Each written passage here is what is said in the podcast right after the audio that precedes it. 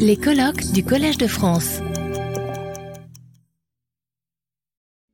Bien, nous, nous allons, uh, we'll, we'll uh, begin again our discussion. This time it will be through interna international organizations. And as the first speaker has the floor.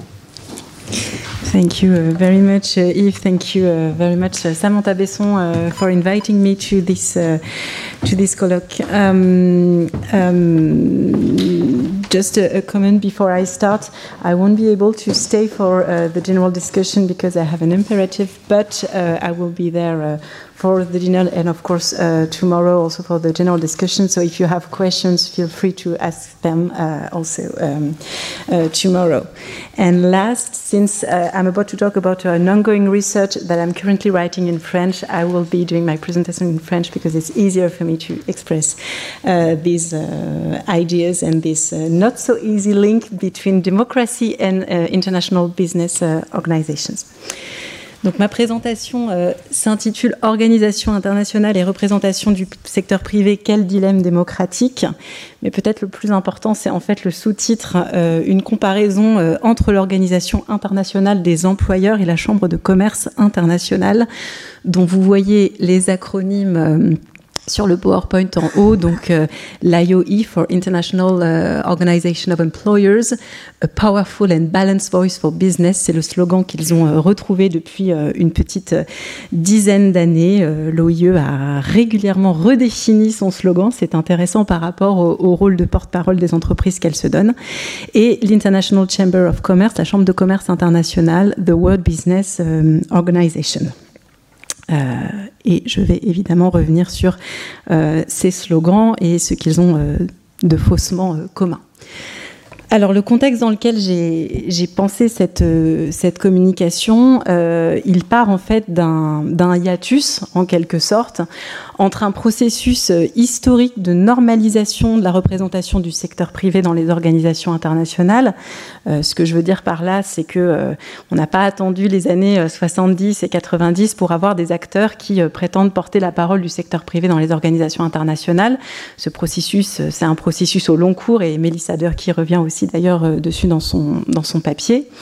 Mais ce qui est intéressant, c'est de voir que aujourd'hui, que ce soit au travers des mouvements sociaux, des mobilisations de la société civile, mais y compris dans la littérature euh, académique, qui a plutôt tendance à insister sur euh, le déséquilibre structurel entre les forces du marché et euh, qui sont souvent considérées comme par essence non démocratiques et le poids des États et du public eh bien, il y a plutôt en fait une sorte d'étonnement et de surprise euh, à ce que ces organisations soient euh, admises euh, à la table des négociations. Et quand on regarde historiquement cette question, eh c'est d'autant plus étonnant que ça fait très longtemps que les entreprises, par le biais de leurs représentants institués et autorisés, comme l'OIE ou comme la CCI, sont de facto non seulement à la table des négociations, mais quasiment aussi membres parfois de certaines organisations euh, internationales. Donc c'est, je prétends pas résoudre ce hiatus de pourquoi est-ce qu'il y a un tel étonnement et une telle indignation, voire une telle dénonciation et euh, cette réalité historique, mais je trouvais que comme point de départ, euh, c'était intéressant. Et le deuxième point de départ, c'est ce cadre socio-historique et comparatif. Donc, dans le papier, je, compare donc ces deux trajectoires euh, de représentation patronale ou du business ou des entreprises privées. On pourra revenir aussi peut-être sur euh, l'entité euh, que sont donc l'OIE euh, et la CCI, parce que ce sont des organisations patronales internationales faussement jumelles. quand on prend juste leur slogan, on a l'impression d'avoir face à nous des organisations qui prétendent peu ou prou représenter la même la même entité, hein, le secteur le secteur privé, mais elles le font en fait non seulement dans des secteurs assez différents. L'organisation internationale des employeurs représente les employeurs, même si elle parle aussi au nom de l'entreprise privée, mais elle représente en fait des organisations d'employeurs dans un domaine qui est entre guillemets spécifique, qui est le domaine social, et elle a un rôle tout particulier au sein de l'Organisation internationale du travail, comme j'y reviendrai. Et la Chambre de commerce internationale représente aussi ce monde du business, mais sur les questions commerciales. Et j'imagine que si jamais vous avez déjà entendu parler de la Chambre de commerce internationale, c'est notamment en raison de sa très forte activité d'arbitrage commercial qu'elle exerce depuis euh, l'entre-deux-guerres. Et donc, quand on sort justement de cette ressemblance des slogans et de cette homologie des formes, puisqu'on a affaire à deux organisations patronales qui sont nées quasiment en même temps, hein, au lendemain de la Première Guerre mondiale, en 1919 pour la CCI et en 1920 pour l'OIE, eh bien, on se rend compte déjà d'une plus grande différence entre ces deux organisations et on se rend compte aussi qu'elles ont des prétentions représentatives similaires, mais qui dit similaire dit aussi concurrente. Parce que comment est-ce qu'on va faire avec deux organisations qui euh, prétendent peu ou prou euh, représenter le même, euh, le même collectif, même si on, va voir qu'il ne s'agit pas tout à fait de, de ce même collectif qui est représenté. Donc ça, c'est le, deuxième point. Et le troisième point, c'est la perspective euh, dans laquelle je me situe, qui est cette perspective socio-historique sur euh, ces dilemmes démocratiques, et qui euh, d'ailleurs, je pense la vraie différence entre le travail que peut faire Mélissa et, le mien, c'est vraiment cette perspective socio socio-historique. alors, pourquoi j'ai mis dilemme démocratique entre entre guillemets? Je ne pars pas forcément ici d'une définition a priori de ce qu'est une représentation démocratique, mais j'essaie plutôt de montrer comment dans leurs interactions avec les organisations internationales, eh bien, les organisations patronales ont été confrontées à des dilemmes qu'on pourrait qualifier de démocratiques, euh, parce qu'ayant trait à leur légitimité, aux modalités de leur participation, euh, à, l'encadrement de leur représentation,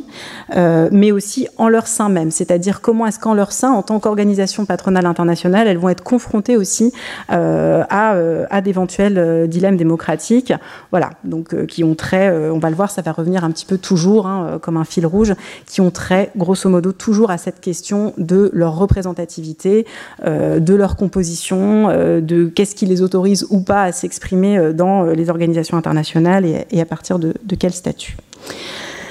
Alors, dans la première partie de la communication, j'insiste parce que c'est peut-être ce qui peut le plus surprendre lorsqu'on ne connaît pas ces organisations sur des trajectoires différenciées de représentation du secteur privé dans les organisations internationales.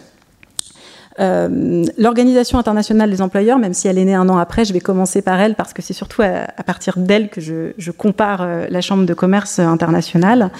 L'Organisation euh, internationale des employeurs, donc elle représente le secteur privé au sein de l'Organisation internationale euh, du travail.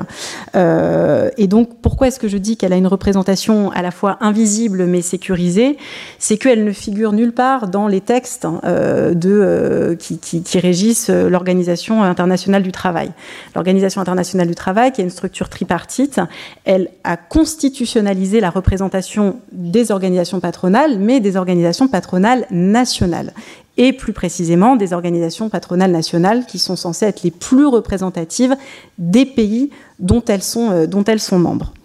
Donc L'OIE, en fait, elle va fédérer ces organisations patronales nationales, mais donc elle n'a qu'un lien, entre guillemets, indirect en termes de représentation constitutionnelle. En fait, elle n'existe pas dans les traités, mais c'est elle qui va fédérer les organisations euh, patronales nationales. Elle a un rôle de coordinateur des positions des, euh, de ce qu'on appelle dans le jargon institutionnel du groupe des employeurs au sein euh, de l'OIT, un rôle de coordination qu'elle va jouer au sein de la conférence internationale du travail, qui est l'équivalent fonctionnel d'une Assemblée générale des Nations unies. Et elle va surtout avoir un rôle très fort euh, au sein du conseil d'administration de l'Organisation internationale du travail, qui est une sorte d'organe exécutif euh, de l'OIT, et où là, elle a véritablement un monopole représentatif. Et donc, euh, quand on regarde dans les traités, si on va regarder un petit peu les, les, les règlements et les textes de l'OIT, le seul moment où on verra apparaître dans les textes l'OIE, c'est parce qu'elle bénéficie depuis 1948 d'un statut consultatif. Mais ce que j'explique, c'est qu'en fait, ce statut consultatif que d'autres organisations ont aussi, comme la Confédération syndicale internationale, comme l'Alliance coopérative internationale. C'est un statut consultatif qui est trompeur parce qu'en fait, euh, dans la pratique, l'influence et le rôle de l'OIE va beaucoup plus loin qu'un seul, euh, qu'un seul, euh, qu'un seul dispositif euh, consultatif, puisque l'OIE est vraiment l'organisation qui euh, s'assure que les employeurs vont parler d'une seule voix. Elle se positionne véritablement comme un négociateur. Hein. on est vraiment dans la dynamique du, du dialogue social. et donc, non seulement elle a ce rôle de, coordination, elle est présente dans absolument toutes les négociations de l'OIT. Donc ça, c'est un poids déjà, c'est un, rôle déjà important. Mais elle a aussi une sorte de relais au sein même de l'Organisation internationale du travail, au sein de son secrétariat, puisqu'elle est très fortement en lien avec le département qui, au sein du secrétariat de l'OIT, gère toutes les questions des entreprises. Euh, donc en fait, c'est pas une organisation euh, ou une ONG comme une autre, c'est vraiment une, organisation euh, non gouvernementale quasi membre. Et je suggère dans le papier qu'elle renvoie aussi un petit peu à ce que le politiste Jens Stefek appelle des euh, IO sponsor, des euh, NGO sponsored organizations, c'est-à-dire des ONG. Euh, il l'a traduit en français par ONG parrainées, c'est-à-dire qu'elle dispose vraiment de ce parrainage, de cet adoubement de, de l'OIT, et c'est ce qui lui donne aussi une certaine influence. Euh, autre élément important sur l'OIE, c'est, euh, et c'est un petit peu le revers de la médaille, cette position très forte qu'elle a acquise au sein de l'Organisation internationale du travail, elle ne l'a qu'en son sein. C'est pour ça qu'on peut parler un peu d'une représentation euh, confinée au sein de, de, l'OIT, ce qui n'est pas le cas de la Chambre de commerce internationale à laquelle je viens, puisque la Chambre de, la Chambre de commerce internationale, qui a été créée en 1919,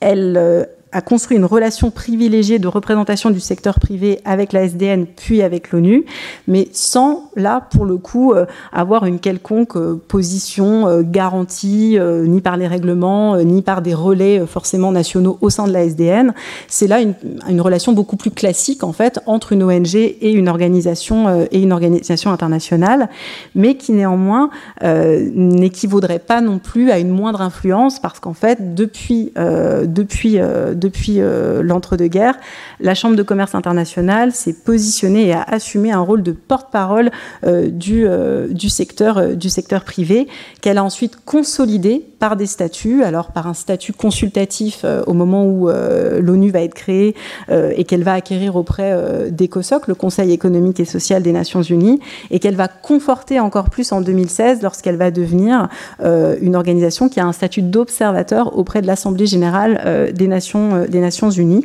euh, avec un soutien d'ailleurs très très actif de la France dans ce processus euh, justement d'obtention de, ce, statut consultatif. Mais la Chambre de commerce internationale, elle voilà, n'a pas de, relation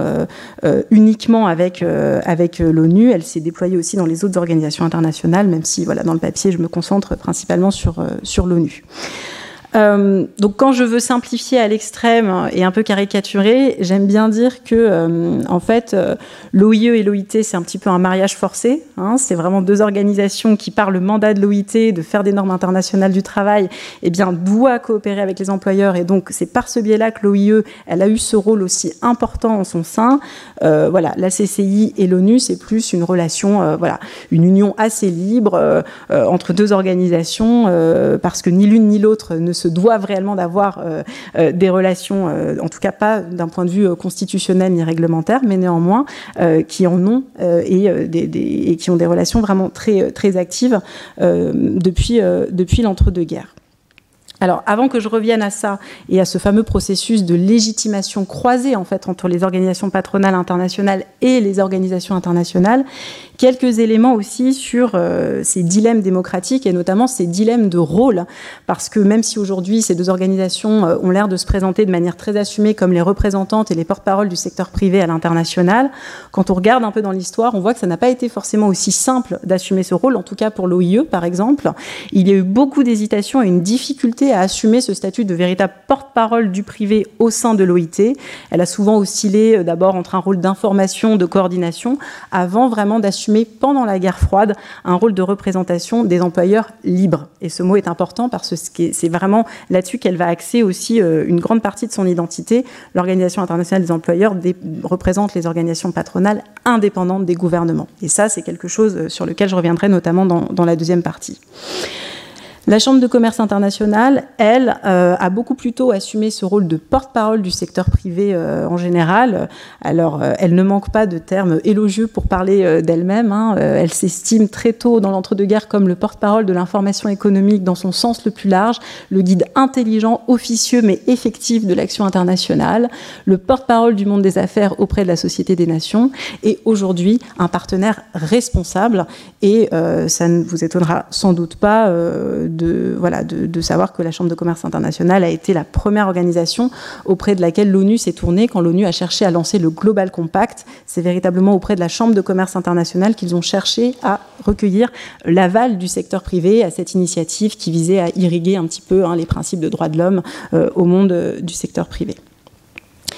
Donc, le deuxième point dans cette première partie sur les trajectoires différenciées, c'est euh, un point qui me semble important pour sortir aussi parfois d'une seule perspective un petit peu de lobbying. Quand on approche les organisations patronales internationales et les organisations économiques, on pourrait avoir l'impression d'un mouvement unilatéral d'organisations patronales ou d'un secteur privé qui veut influencer les organisations internationales. C'est vrai, mais il y a aussi un accueil réel de ces organisations patronales par les organisations internationales. Alors comme je l'ai dit à l'OIE, c'est une contrainte aussi constitutionnelle. Euh, parce qu'il n'était pas dit que c'était l'OIE qui allait occuper ce rôle. C'est quelque chose qu'elle a construit en se présentant comme l'organe de coordination des organisations euh, patronales nationales. Mais néanmoins, aujourd'hui, euh, l'OIT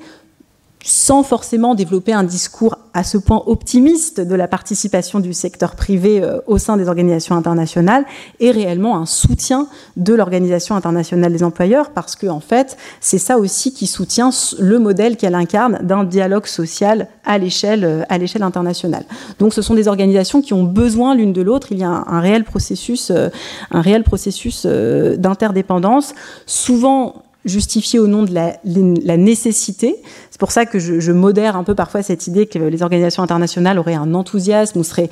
euh,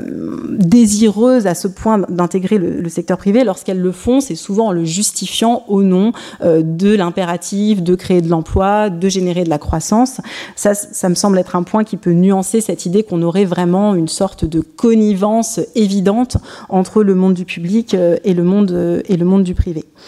Du côté de la Chambre de commerce internationale, je l'ai dit, euh, ce processus d'adoubement, ou en tout cas de, oui, d'adoubement, euh, de, légitimation, euh, il est déjà présent dans l'entre-deux-guerres, il se consolide véritablement avec la création de l'ONU, et c'est vrai que depuis le lancement du Global Compact à la fin des années 90, là on a véritablement un lien très privilégié entre l'ONU et la Chambre de commerce internationale. je donne aussi d'autres exemples dans le papier, notamment un discours extrêmement élogieux qui avait donné Laurent Fabius en sa qualité d'ex-ministre des Affaires étrangères, euh, lorsqu'il avait célébré le centenaire de la CCI. Il était l'invité d'honneur euh, de la cérémonie du, centenaire de, la Chambre de commerce internationale et qu'il avait loué le rôle très positif, constructif de la Chambre de commerce internationale. Il faisait notamment référence à son rôle en matière de négociation climatique. Voilà, donc ce, point me semble important, même s'il faut euh, le recontextualiser, pour montrer qu'on est vraiment dans une relation assez, assez interdépendante et qu'il ne faudrait pas imaginer que le secteur privé cherche à pousser euh, avec autant de résistance que cela euh, du côté des organisations internationales. Ce qu'il est intéressant de voir aussi par rapport à la réflexion sur la, représentation démocratique, ce sont aussi les fondements qui vont légitimer cette représentation. Ils sont divers. Euh, donc j'ai déjà un petit peu évoqué euh, ce nexus euh, fonctionnaliste et pragmatique qui consiste à dire que bon, si on veut avoir des législations efficaces et si on veut avoir du poids, eh bien il faut intégrer les acteurs qui comptent ou en tout cas les acteurs qui sont les premiers concernés par les normes. Ça c'est l'argument qui a longtemps justifié la représentation des patrons au sein de l'OIT. Cette idée que, comme dans tout mécanisme de dialogue social au niveau national, si on n'avait pas les employeurs dans la maison, entre guillemets, eh bien, on ne pourrait pas faire des normes du travail efficaces. Donc ça, c'est un premier registre d'arguments euh, qui va du coup accompagner une logique de représentation très néocorporatiste, donc avec la reconnaissance d'intérêts conflictuels, mais qui doivent être représentés et qui doivent aboutir ensuite à un compromis. Donc ça, c'est beaucoup ce qui va soutenir, d'un point de vue, je dirais peut-être plus théorique, la représentation de l'Organisation internationale des employeurs à l'international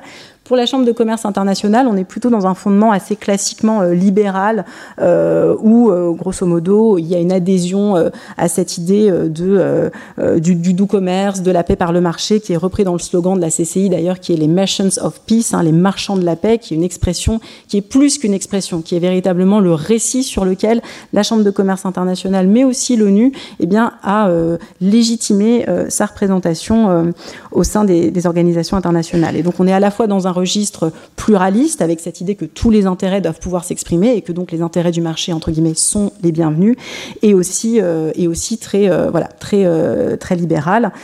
avec cette idée propagée par la CCI à partir de la fin des années 90 que les entreprises peuvent tout à fait être de bonnes citoyennes de la mondialisation, et donc, voilà, qu'il n'y a pas de raison a priori de, de, les, euh, de ne pas les admettre. Donc ça, c'était pour le volet qui concerne les relations entre les organisations patronales internationales et les organisations euh, internationales.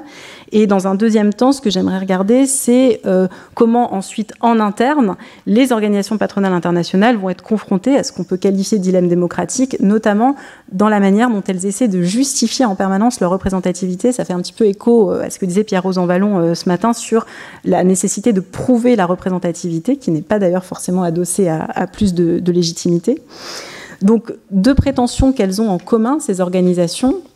c'est de représenter universellement euh, l'entreprise, que ce soit par secteur, que ce soit par, euh, par pays, que ce soit par type d'organisation, que ce soit par type d'entreprise. Hein, elles, prétendent représenter aussi bien les multinationales que les petites et moyennes entreprises. Euh, et donc ça, cette prétention à l'universalité, elles vont très souvent y revenir en mettant en avant le nombre d'États, le nombre de territoires dans, dans lesquels elles ont, elles, ont, elles ont des membres. Euh, donc ça, c'est un élément assez intéressant. Donc grosso modo, aujourd'hui, elles ont des, bases, géographiques euh, euh, à peu près, similaires, même si on, sent une querelle. Et d'ailleurs, les chiffres sont un petit peu difficiles parfois à trouver. Ils sont pas toujours convergents en fonction de ce qu'on regarde en termes de, structure de représentation. Mais en tout cas, elles ont cette prétention à représenter un maximum d'entreprises venant d'un maximum de secteurs dans un maximum d'États. Ça, c'est vraiment ce qui sous-tend ce sur quoi elles fondent véritablement leur légitimité être représentées. Maintenant, si on regarde par contre ce qu'elles représentent, euh, entre guillemets, plus, euh, plus réellement, c'est là qu'on va commencer aussi à voir les, les, différences. C'est-à-dire que euh, l'Organisation internationale des employeurs, son cœur, de sa, sa, constitution, sa constituency de base, ce sont les organisations patronales. Et en principe, une seule organisation patronale par État même si dans certains cas, euh, eh euh, il va falloir tempérer un petit peu euh, cette exigence d'un interlocuteur unique, notamment lorsqu'il y a un pluralisme ou alors qu'il y a aussi des, conflits assez forts au sein des, pays pour, pour être représentés. Donc ce sont des organisations patronales principalement, avec une structure somme toute assez, assez simple, assez centralisée, qui contraste pour le coup avec la Chambre de commerce internationale, qui elle opère à plusieurs niveaux, mais qui opèrent par le biais de comités nationaux qui eux-mêmes vont regrouper des acteurs majeurs de l'économie de chaque pays. Euh, et donc en fait, la, structure de la Chambre de commerce internationale, elle permet en tout cas de l'extérieur d'afficher beaucoup plus que l'OIE la présence des entreprises. Là où du côté de l'OIE, on a vraiment affaire aux organisations d'employeurs. La Chambre de commerce internationale, par ce mix euh, de chambres de commerce, mais aussi euh, d'entreprises et aussi parfois d'organisations, enfin, d'associations patronales, euh, va avoir un côté beaucoup plus, euh, beaucoup plus euh, hétérogène, mais qui va lui servir aussi justement dans ses prétentions représentatives pour montrer aussi qu'elle représente vraiment une, une grande diversité, une grande diversité d'acteurs. Bon, on, pourrait en discuter longtemps, mais le point qui est, je pense, intéressant par rapport à, la question aussi de la, représentation démocratique, c'est le troisième point, qui est euh, la manière dont, ces deux organisations vont se positionner par rapport à euh, la variable interne, c'est-à-dire au régime euh, démocratique ou pas dont sont issus leurs membres. Je l'ai dit, l'Organisation internationale des employeurs, elle s'est positionnée assez historiquement comme un adversaire en fait, elle, a été positionnée historiquement comme l'OIT, d'ailleurs, comme un adversaire du communisme. Et donc, elle a mis la question de l'autonomie de l'organisation patronale vis-à-vis des pouvoirs publics comme une condition véritablement euh, d'adhésion. Euh, ce que n'a jamais fait la Chambre de commerce internationale, qui a toujours été beaucoup plus souple, euh, avec cette idée que bon, eh bien, voilà, la démocratie pourrait tout à fait s'en suivre de d'entretenir des relations et que bon, grosso modo, il n'y avait pas non plus trop à se positionner sur le, le régime interne dans lequel évolue le secteur privé. Donc, si on prend par exemple la question de la Chine,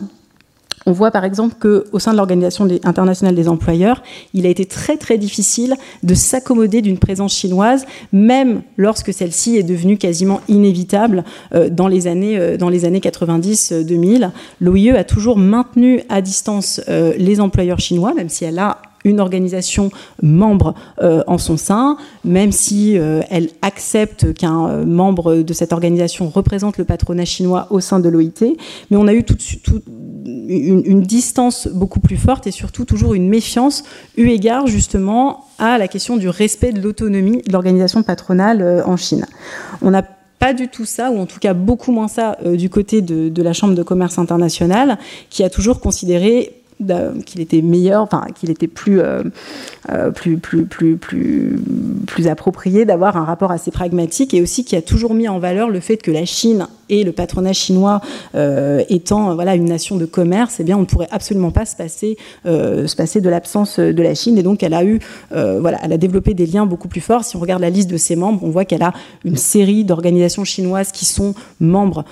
qui sont membres de ces différentes structures, notamment de la World Chambers Federation et donc il y a eu beaucoup moins cette suspicion et au contraire une volonté quand même de, rapprochement beaucoup plus fort qu'on va trouver aussi au niveau de ceux qui occupent des positions de leadership ou de représentation comme ces secrétaires généraux ou ces présidents, ce qu'on n'a pas du tout du côté de l'OIE.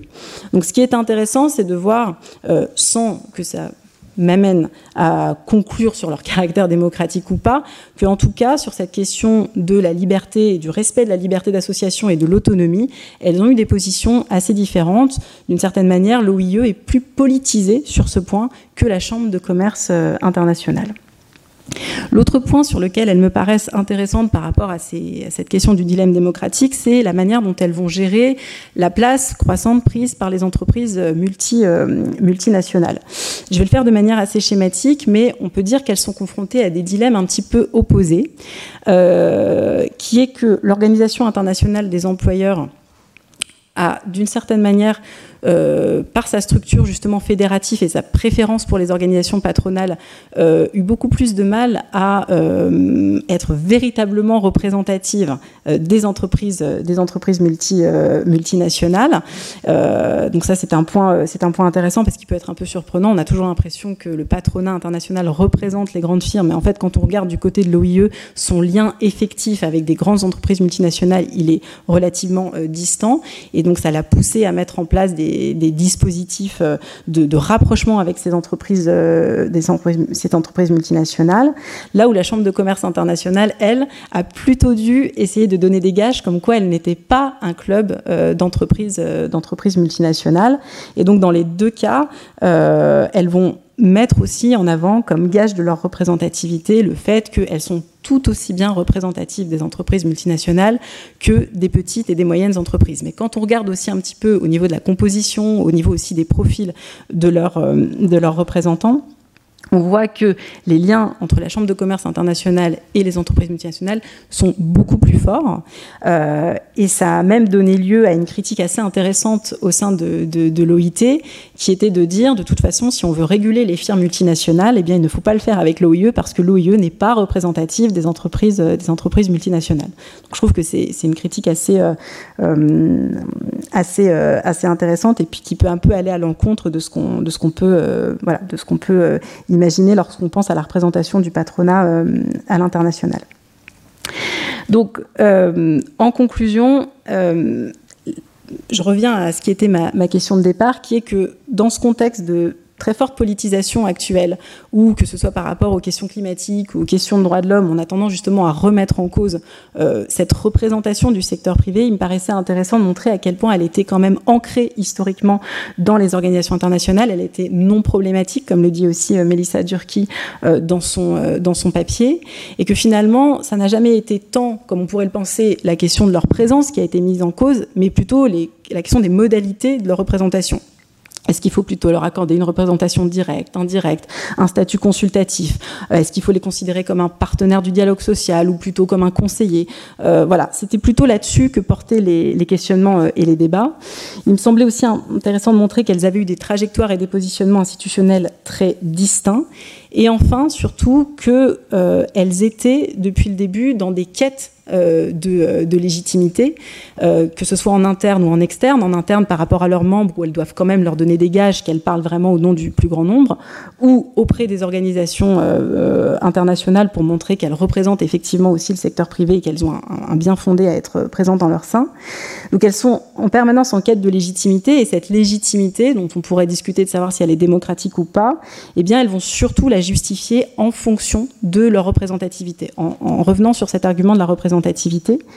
Et ce qui est intéressant aussi aujourd'hui, et je conclurai là-dessus, c'est la manière dont, pour parfois contrer l'argument d'une représentativité dont on voit qu'elle repose sur des bases qui sont à la fois euh, objectivables, mais somme toute un petit peu fragiles aussi, ou en tout cas euh, qui ne sont pas forcément aussi euh, évidentes que ça, eh bien, elles aussi, ce qu'elles vont faire, c'est remettre en question la représentativité de leurs opposants, en critiquant par exemple les ONG, en remettant en cause le, fondement sur lequel les ONG vont s'exprimer, en rappelant qu'elles ne représentent personne si ce n'est elles-mêmes. Et donc c'est quand même toujours autour de la représentativité qu'on va avoir un petit peu cette, euh, cette bataille euh, entre organisations euh, patronales internationales et, et société civile. Voilà, je vais m'arrêter là. J'espère que c'était relativement clair. Merci. Retrouvez tous les contenus du Collège de France sur www.colège-2-france.fr.